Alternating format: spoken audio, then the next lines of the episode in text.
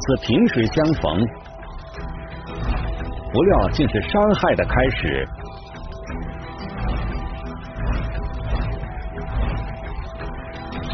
面对极易识破的谎言，他却沉迷其中。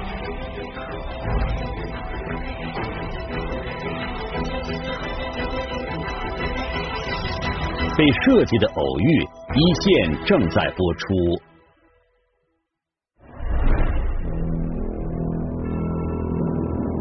二零一九年九月三日，一位名叫林敏的女子出现在了武汉铁路公安处武汉车站派出所。她是一九年七月份案发的，但是我们接到报案也是已经隔到两个多月之后，九月份我们公安处接到了报案。根据林敏的讲述，民警初步判断她被骗了，但林敏被骗的过程却让人难以置信。听到他叙述了这整个过程呢，我第一个感觉就是这个人是不是他隐瞒了中间的一些情节？因为好多情节有点不太符合情理，不太符合逻辑。据林敏回忆，二零一九年七月十三日，林敏在武汉火车站寻找酒店住宿的时候，偶遇一位叫小静的女孩。在小静的提议下，两人在酒店里拼住了一个房间。可就在酒店房间里，就是在那个晚上，林敏借给小静几万元钱。第二天，两人分开之后，林敏又多次通过手机转账的方式借给小静数万元钱。在非亲非故的情况下面。好像没有丝毫的犹豫，就是会想着他以后会不会还这个钱呢？或者他如果不还这个钱呢，我怎么联系他呀？好像没有这种犹豫，就是想都没想就把钱借了。平白无故借给陌生人好几万元钱，这样的行为着实让人不解。林敏之后的讲述让民警更是十分诧异。林敏说自己不仅借给小静不少钱，而且这些钱的绝大部分都是通过网络平台借来的。民警百思不得其解，到底两人之间发生了什么？林敏为什么会这么做呢？在民警的询问下，林敏讲述了自己的经历。林敏，广西人，两个孩子的母亲，丈夫是一名建筑工人，常在外地。林敏没有固定工作，时不时打散工补贴家用。为了改善生活，林敏在几个月前做起了微商。就是总公司在武汉。武汉洪山区那个创意点地那里啊，他总公司就在那里啊，然后我们就到这边来培训学习啊。二零一九年七月十一日，为了参加一个化妆品的交流会，李敏专门从广西赶到了武汉。李敏说，其实这是他第一次独自远行，就感觉哎呀，反正人嘛总是有第一次的嘛，是吧？然后就是大胆一点，然后出去。反正学到的都是自己的，就是这样子想的。就是当时家里面，嗯，家里人也是比较担心，但是我还是为了自己以后他就知道。为期两天的交流会结束后，二零一九年七月十三日傍晚，林敏来到了火车站。我的车票是第二天早上七点钟的，就是太早了呀，就先在这里说，呃，隔壁找一个。住的地方，然后第二天早上起来就去赶火车，赶高铁这样子。他找遍了这旁边的酒店，之后呢，他觉得呢一间单间，一一间标间需要两百八一个晚上，他觉得这个价钱稍微的贵了一点点。为了节省开销，林明反复比较火车站附近几家酒店的房价。李敏一边用手机搜索着，一边走进一家宾馆，向服务员打听是否有便宜特价房。而就在这个时候，一个年轻的女子走到了李敏的身边，站在门口，一下子他就走过来，哎，你是不是也是要住酒店呢？我说是啊，我就感觉这价格不行，我就想去找附近近一点的，我这样子说，他就说，那我们可以合租啊。这个年轻女子提议两人拼住一个双人间，这样一人就只用出一半的房费。李敏心想，这样能省下不少钱。那他想一下，觉得好像也行。双方都是女性，于是他就跟这个女子一人出了一半的房费，就入住了这个酒店。尽量不要和陌生人拼住在在酒店里进行拼住开房，对吧？因为毕竟相互都不了解。你只是嘴巴听他说，但实际情况你不知道。有时候那个骗子他就是虚构一些事实，博得你的同情或者你的呃同情心来进行对你进行诈骗的。此时的林敏并没有意识到这一点，支付了房费后，便和这个女子办理了入住。进入房间后，小静主动将一半房费转给了林敏。从来没想过这样子的，一点防备心，说要去防这个人怎么样怎么样都没有说想过这样子的。他也是拿个行李箱，然后看上去也不像那种。在房间内，小静主动介绍自己是湖北省咸宁市某舞蹈培训学校的一名老师。进去以后呢，就是两个人就相互聊家常了，就说一些事情呢，谈家常，把自己的经验什么，反正谈那个谈给那个受害人听的，就是说取得那个受害人的信任呢。李敏告诉小静，他是做微商的，现在在代理一款化妆品。他说我那箱子里面也有好多嘞，他说用都用不完。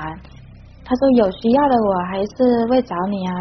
对方表示很感兴趣啊，这个平房的女孩还说还要介绍朋友跟他一起干这个，然后呢就是更加降低了他的戒备心。一来二去，两个人慢慢打破了陌生人之间的那种隔阂，变得熟络起来。小静说，其实自己也做过微商，非常理解李敏的辛苦。说可以帮助林敏做宣传推广，让他的学生们都来购买林敏代理的化妆品，让林敏拓展客户资源，多赚些钱。他说：“呃，我去，你说你说你现在没人脉，我可以拉你进群加那些人啊。”他这样子说嘛，后面就把我拉进了一个群，说我这里面的大把的群都是学校里面的学生啊。说白了，这是孩子想着能够通过。呃，咱们嫌疑人这一块呢，他周边的朋友能够推销一点他的产品，他说白了也就是有这种想法在里头。你要不然他加他的朋友的微信群干什么呢？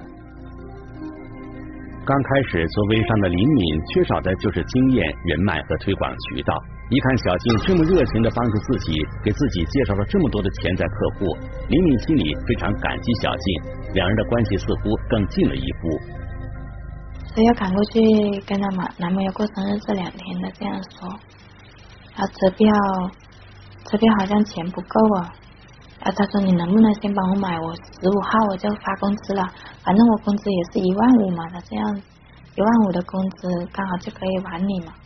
说自己的月入工资可能是上万元，他有一定的经济实力，所以说这样我们的受害人更加对其放松了警惕，可以大胆放心的把钱借给他。达到一个这样的目的。面对小静的求助，李敏一开始有些犹豫，但转念一想，小静之前不遗余力的帮自己推广化妆品，给自己介绍客户，要是他需要帮助的时候，自己不出手相助，未免太忘恩负义了。加上小静说，她马上就能拿到工资了，几天后就能把钱还给自己。李敏稍微犹豫之后，便答应帮小静买票。我就想着，他说他工资十五号发工资有一万五的，有一万五的工资，但是我就没想太多。就是因为借了这一笔钱，让这个平房的女孩觉得这个人好像特别好说话，你随便编个理由，好像他就深信不疑。可能他这个时候心里就在打小算盘，在想着接下来怎么找她要更多的钱。买完票，小静便开始给男朋友挑选生日礼物。小静一边用手机上着网，一边给林敏介绍自己的一些理财观念，比如哪些平台贷款比较方便，哪些方式能够提高自己的借款额度。反正就是消费了，你再往回去提了就很快嘛，这样子说嘛。我说我的花呗不经常使用，嗯，然后不怎么提，呃，里面都没什么钱。李敏听了之后，觉得小静说的很有道理，自己也确实需要提高一下贷款额度。万一之后家里遇到什么难处需要用钱的话，就可以通过网络借贷的方式来救急了。这个女孩又在跟报案人聊关于分期付款购物啊等等一些消费的，突然话锋一转，就跟她说，她的男朋友马上要过生日了，但是她呢，因为最近手头紧，没有没有钱买礼物。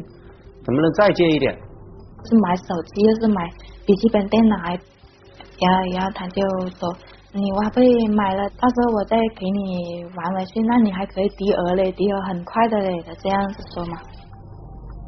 林敏觉得，反正小静拿到工资后就会把钱还给自己，而且这样既帮了小静，又能提升自己的贷款额度，林敏便答应了小静的要求。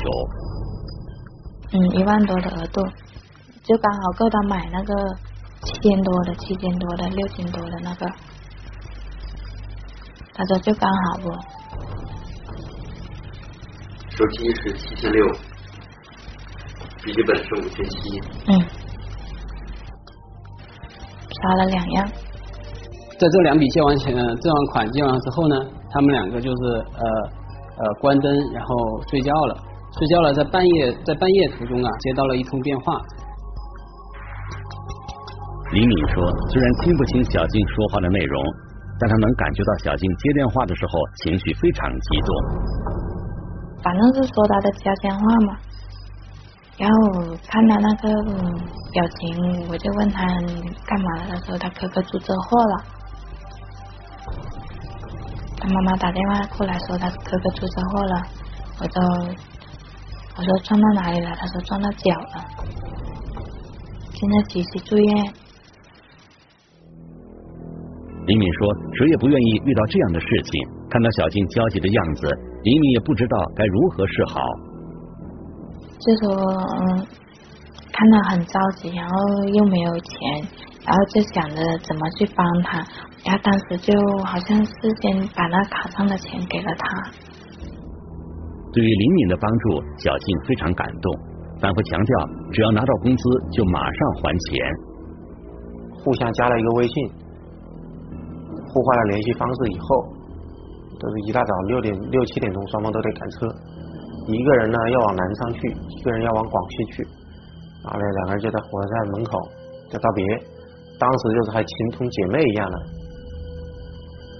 二零一九年七月十四日，林敏回到了广西，刚回到家就接到了小静的电话。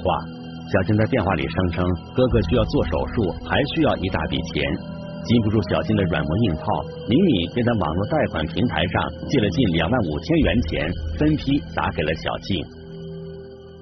嗯，我那信用卡上面好像呃微利贷好像，微利贷里面的两万五全部刷出来了。当时第一笔刷了一万五，然后第二次刷了一万，好像反正就是微利贷里面的两万五都刷完了。单纯的李敏在那一刻仍然没有意识到这件事情有什么问题，自己是不是上当受骗了，反而觉得自己是在帮助小静，坚信小静一定会还钱的。他说：“等我哥哥好的时候，我跟我妈妈去，就说去感谢你，去你家感谢你，怎么样子的那些。我当时我就说那就不用这样子了。我说好人就帮到底了，你就没有必要说要感谢我，就就说当个好人了。我就自己心里面是这样子想。”又过了几天，小静不仅没有如约还钱，改口说学校每月十日发工资，下个月十号拿到工资后便第一时间还钱。与此同时，还告诉李敏自己住院了，又以骑电动车被撞受伤等各种理由搪塞，并多次找他借了二百、一百、五十、二十元等。说我没有说要你立马给我两万块钱，最起码你一千两千你能给我不？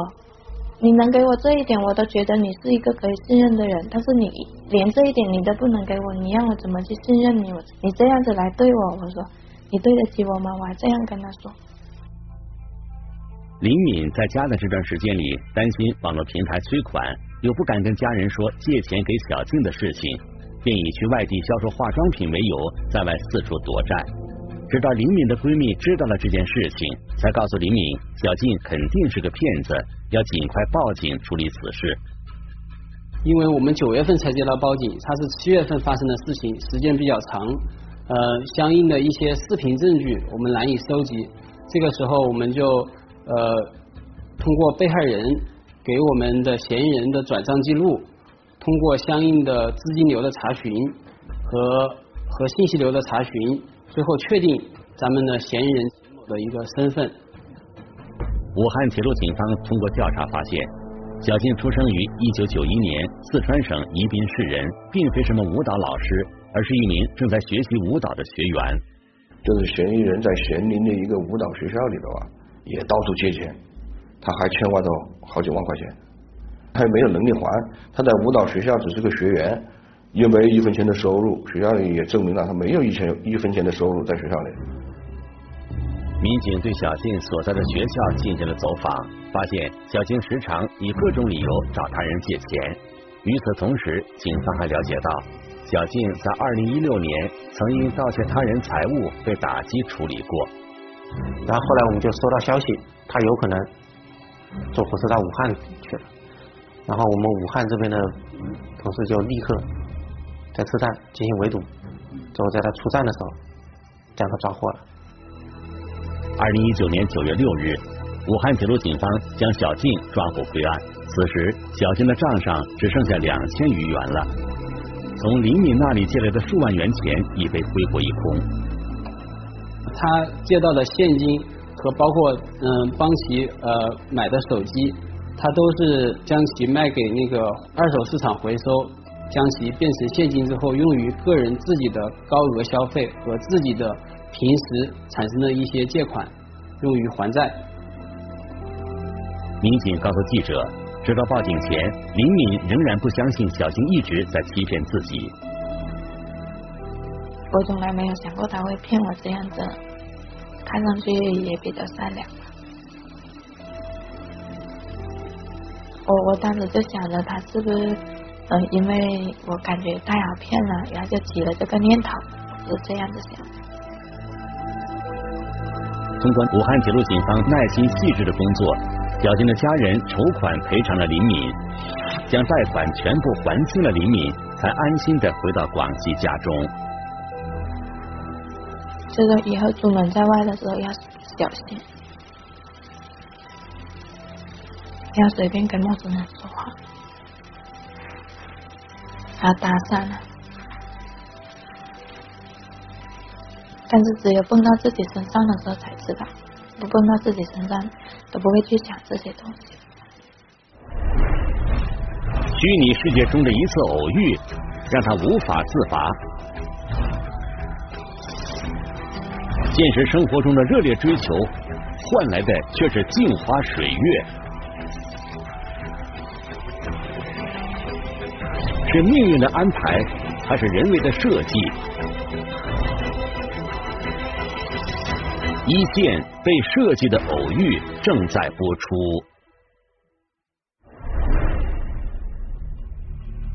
冯丽，湖北省武汉市人。为了打发时间，冯丽和往常一样，打开了自己常玩的一款网络游戏。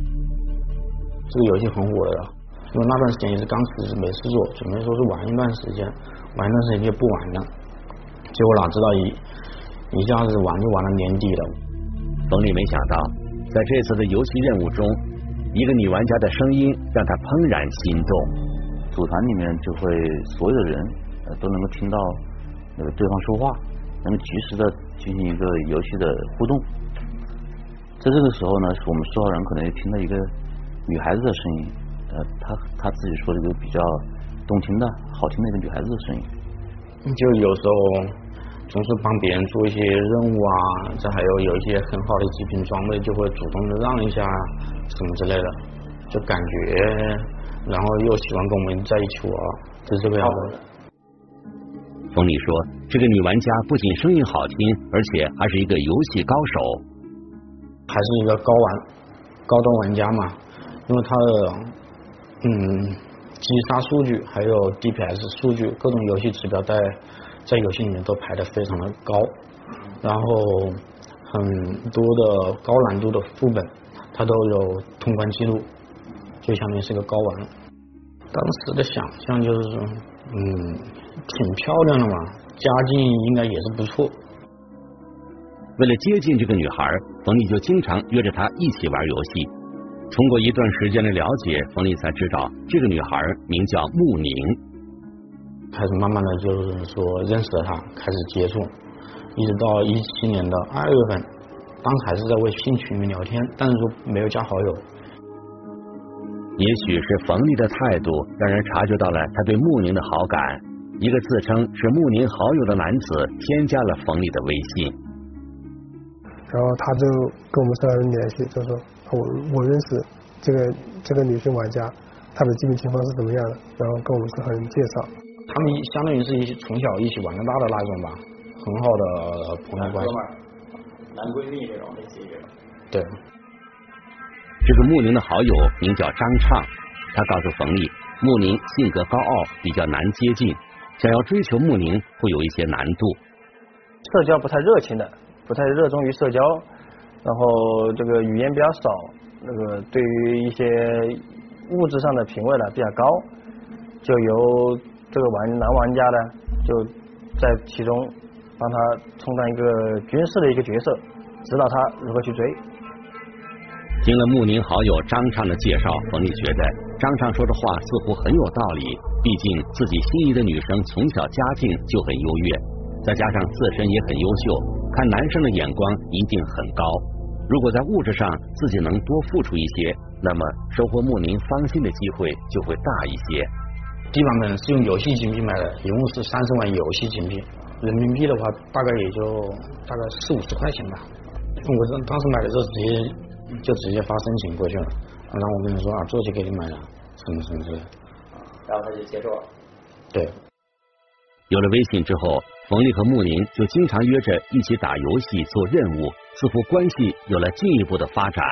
为了讨好穆宁，冯丽也时不时的会送一些礼物给穆宁。玩了一段时间之后，他们他又说想要那个最终版本坐骑，他想要，当时是八百块钱一个。我当时想着追女孩子八百块钱买个坐骑也还好吧，当时的感觉可能就是说，可能讨女孩子欢心，这他看到他这么开心，我自己也开心嘛。在两人玩游戏的过程中，穆宁不怎么爱说话，也不爱谈及自己的生活。冯丽对穆宁的了解都是通过张畅的描述。他给受害人介绍的这个女网友的这个情况是这个女网友。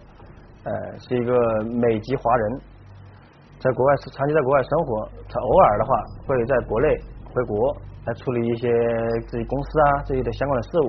家里做生意的，家境很好，但是他的父母的身体都不怎么样，都在国外，小姐现在一个人在国内。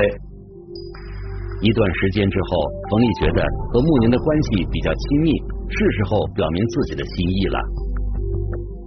以前就说了相当相当于开玩笑的那种说说嘛，都很随意。然后五二零那一天就感觉比较正式一点的说了。说完之后，穆林没回我消息，过了一两天才回的消息。就回了点点点。对，非常冷。然后，然后我的点点点是什么意思？就非常无语的那种感觉吧。但是也不是完全拒绝。对，不拒绝你，也不接受你那种感觉。冯宇说：“他没有想到告白失败的事情第一时间被张畅知道了。张畅知道后，非常主动的给自己出谋划策。他就跟我说：‘你要不给小姐姐买个猪，买个幽灵虎？你这买了幽灵虎之后，肯定就可以追得到。’我想他可能就真的对我可能有感觉。毕竟幽灵虎那个幽灵虎价值一万八。这个女网友啊，就在这个聊天中啊，就是向这个受害人啊明示暗示表达，她很喜欢。”如果买到了，就会很高兴，能够博取她的芳心，这种的。那受害人看到这种情况，那脑子一热就给他就冲了，上了，给他买了。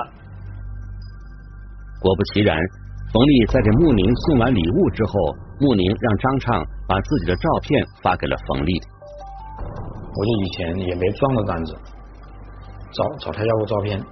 买了之后，我说那我没找你看，还没看过你照片，那你发几张照片过来呗。然后他说他没有，你去找，让我去找，让我去找上，我的照片都在他那里。从照片上来看，穆宁生活的圈子很高端，本人也很漂亮，打扮也挺时尚的。装扮都很潮嘛，都就是这个样子的，一个人挺漂亮的。当时追她也奔着她呀，也家庭条件还好，只想这追到了自己，嗯，别人说个笑话，你追了一个富家女，少奋斗二十年，就是这个样，这种心态也有。看这个他这个是吧，网恋对象很漂亮，然后这个游戏里面接触这么久，有两三年，他这个兴趣就很高，就非非常积极啊。其实说白了就是让他有一个非常高的期待。随着时间的推移，两人的交流也变得越来越频繁。在冯丽看来，自己与穆宁的关系似乎变得越来越密切，感情也在逐渐升温。趁着这个时机，冯丽向穆宁提出了语音、视频等要求。他不喜欢，他不愿意，他不乐意，他就说他不愿意，他随他从他距离就我从来都不打，不和任何人视频，不和任何人语音对话。不和任何人打电话之类的。冯丽说：“虽然自己有些疑惑，但担心反复提出语音和视频的要求会让穆宁反感，于是他也没有坚持。要语音要视频这种情况，这个女神呢就以自己不喜欢，啊，她一个本身就是一个高冷形象嘛，高冷角色，她就以不喜欢为由，就半生气，半不理他，不理受害人。”然后他就一问多了，他就发火，他就跟我说：“你问了多少次了？你问了多少次了？”就相当于发火。然后当时我又花了蛮多钱，也不想跟他吵，然后就那样默认了。随着时间一天天的流逝，冯丽对穆宁的感情日益深厚。在日常生活中，冯丽对穆宁的关心可以说是无微不至，时不时的还会给穆宁发红包，而且红包的金额随着二人关系的升温也越来越大，分了好多笔。他主要是他也不是说一次让你说那个呃转一万两万三万，他就是几百。比如说现在有时候什么到了吃饭的点呢，我叫个外卖或者给你点个外卖，有时候什么过生日啊，像情人节啊。我发个五二零的红包啊，幺三幺四的红包啊。过去的一年多时间里，冯丽从心里早就把穆宁当成了自己的女朋友，觉得日常发一些红包、送一些礼物都是理所应当。那个时候，你是不是就已经觉得穆宁是你女朋友了？嗯，对。你是他男朋友。对。所以好多发红包也觉得，就是有种理所应当的感受。对。就那样，然后这是发但但其实那时候穆宁有给你回应什么或者表示什么吗？顶多就说个谢谢。在日常的交往中，除了发送各种金额的红包，冯丽还送给过穆宁一些游戏道具、游戏人物模型、手机、电脑等各类礼物。迪瓦的雕像，对，有一个大概有五十厘米高吧。给他受害人的话，也给这个女网友呃买过这个。非常漂亮精美的这个游戏实体道具。最开始买的一个礼物是那个手办，啊，是暴雪旗下的一个游戏，叫做《守望先锋》DVA 的手办，一个女的女性女性角色，是当时在网易的这个平台上面买的，价值三千九百九十九，这是我给他买的第一个实实物。冯丽和穆宁的关系持续了两年多的时间，冯丽一直对这段感情有着美好的向往，但是在一天下午，网上的一张照片将冯丽的美梦击得粉碎。我在外面吃饭，吃饭刷微博，我直接就在微博里面把穆宁的照片、穆宁和另外一个男人照片刷出来了。照片中的这名陌生男子是谁？他和穆宁是什么关系？而更重要的是。照片底下的评论还显示，照片中的女子正是韩国的一位当红女星。冯丽不知道这到底是怎么一回事，在那个微博上就不停的拉，不停的拉，不停的拉，然后把他所有发的照片，就是给我发的照片全部都找出来了。就这样，我确定就被骗了。无论穆宁是否真的存在，冯丽知道自己肯定是被骗了，于是他第一时间报了警。通过对案情的分析，警方发现，靠现有的这些信息锁定嫌疑人还是有难度的。他给我们自己获得的一个私人账号，跟这个账号的注册人、开户人都都无法真正关联起来。我们要通过其他的那个证据的佐证，通过分析其他的一些流水、一些其他的信息，来来来确定这个人这个号是不是这个人在用，是不是我们要找这个人。冯丽向警方提供了自己被骗的大量证据信息，其中包括两人大量的聊天记录、转账记录、礼物的清单等等。警方立即对这些证据进行整理和研判。通过大量的工作之后，警方终于锁定了嫌疑人。跟那个嫌疑人怎么跟他说的？两人是怎么确定在网上的一种关系？呃，怎么找他要钱？怎么找他要买东西？相关的材料准备的都比较充足。我们通过资金流的一个侦查，就发现这个钱到了一个可疑的一个账号，这个账号的消费有一个基本上就是说，在一个长期的消费时间段里面，它有一个相对固定的位置，就是南京。警方发现，嫌疑人张畅此时身处南京，经过周密的计划、缜密的部署。武汉警方决定去南京对涉案人员进行抓捕。这个手办是给谁的？这个手办是给谁的？这个手办是坏的。是谁买的？谁是谁买的？嗯，这个是我自己买的。给你看一下，这是这是我们我们的证件啊。这个电脑也是他买的。这个电脑不是，这是我自己买的。这个电脑是你自己买的？对，这这台电脑是我自己买的。这个手机呢？这个手机也是我自己买的，这是我自己买的。啊，牧民是谁？牧民是以前我认识的一个朋友，但是他现在你这一个朋友叫什么名字？姓甚名谁？姓穆，我我只知道他叫牧民。后来我们通过现场抓捕、突击审讯嘛，在他家里发现了这种变身软件，他的电脑里面，在经过审、经过现场审初审嘛，就受害人自己陈述了这种，他通过变身软件。来来来，发这个语音的。了解情况，不要激动，哎，我们了解情况。抓捕张畅的过程中，刚好遇到张畅的母亲回家。可以可以，行吧，行，行，听回去，回去，回去。那我一会儿就过去吗？一会儿打电话。你滚。通过在嫌疑人张畅家中搜到的游戏手办、电脑、手机、变声软件、各种转账记录。种种物证汇聚到一起，警方基本可以确定张畅就是穆宁。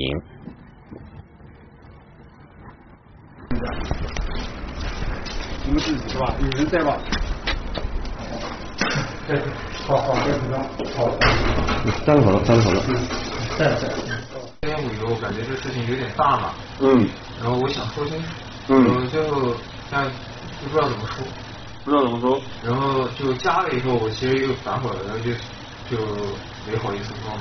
没好意思说，然后就意思就是说，怂恿，就相当于你一人分饰两角。对。经过警方的突击审问，犯罪嫌疑人张畅交代，自己大学毕业之后，因为一直没有稳定的工作，加上平时喜欢玩网络游戏，游手好闲的他，萌生了在网络世界里诈骗的念头。